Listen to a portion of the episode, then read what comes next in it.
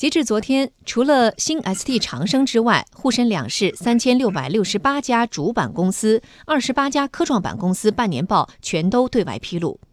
主板方面，上半年沪市主板公司共计实现营业收入十七点五一万亿元，同比增长百分之十；实现净利润一点七三万亿元，同比增加百分之九。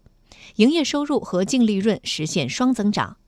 其中，消费类行业中的食品饮料、批发零售、文化体育等行业的业绩增长较快。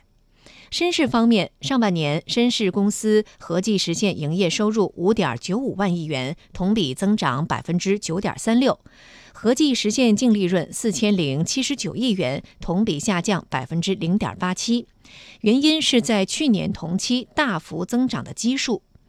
其中，深市通信。农林牧渔、非银非银金融、交通运输等行业平均净利润都实现百分之二十以上的增长，通信行业净利润同比大幅增长百分之二百七十八。作为优等生，蓝筹股实现了快速增长，增速高于市场平均水平。上证五零公司实现营业收入九点八四万亿元，净利润一点二四万亿元，同比都实现了两位数的增长。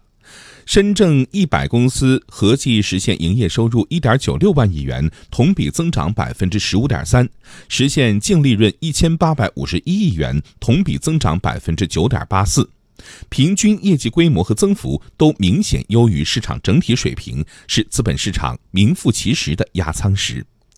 目前，深市共有战略性新兴产业公司九百八十九家，涉及新材料、新能源、生物医药、信息技术等领域。这些企业上半年共投入研发资金一千三百亿元，同比增长百分之三十，远高于市场平均水平，为发展提供了持续动力。其中，八百六十三家战略性新兴企业实现盈利，占比超过百分之八十七。而作为沪市的新生，二十八家以上市科创公司业绩保持高速增长，合计实现营业收入三百二十九亿元，同比增长百分之十八，实现净利润四十五点六亿元，同比增长百分之二十五。